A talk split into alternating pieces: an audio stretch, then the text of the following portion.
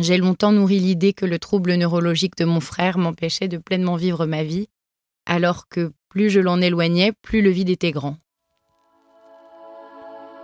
En avril 2020, j'ai fait quelque chose que j'avais jamais fait. J'ai écrit un texte et je l'ai partagé sur Facebook et Instagram.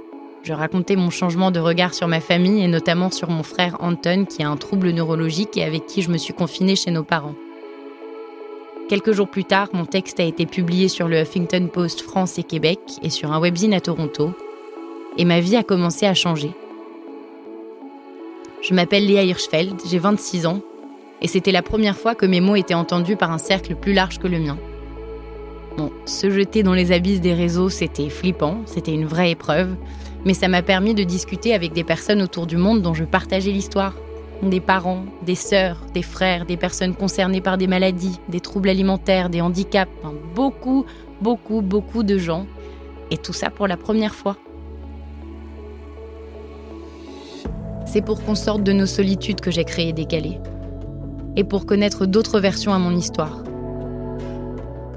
Je discute avec celles et ceux qui vivent le handicap, la maladie, le deuil ou le trauma en première ligne, et à travers leur parcours de vie, on se questionne.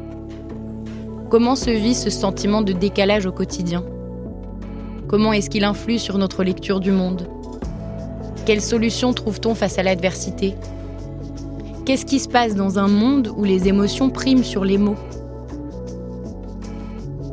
Notre rencontre a été pour la plupart de mes invités la première occasion de parler de ce qu'ils vivent. Décalé, c'est un podcast, mais c'est aussi l'amorce d'un projet de vie, un grand élan et une libération. Le premier épisode sortira le 1er mai, date symbolique puisque c'est celle de ma première publication. Et j'ai trop hâte Merci pour votre écoute.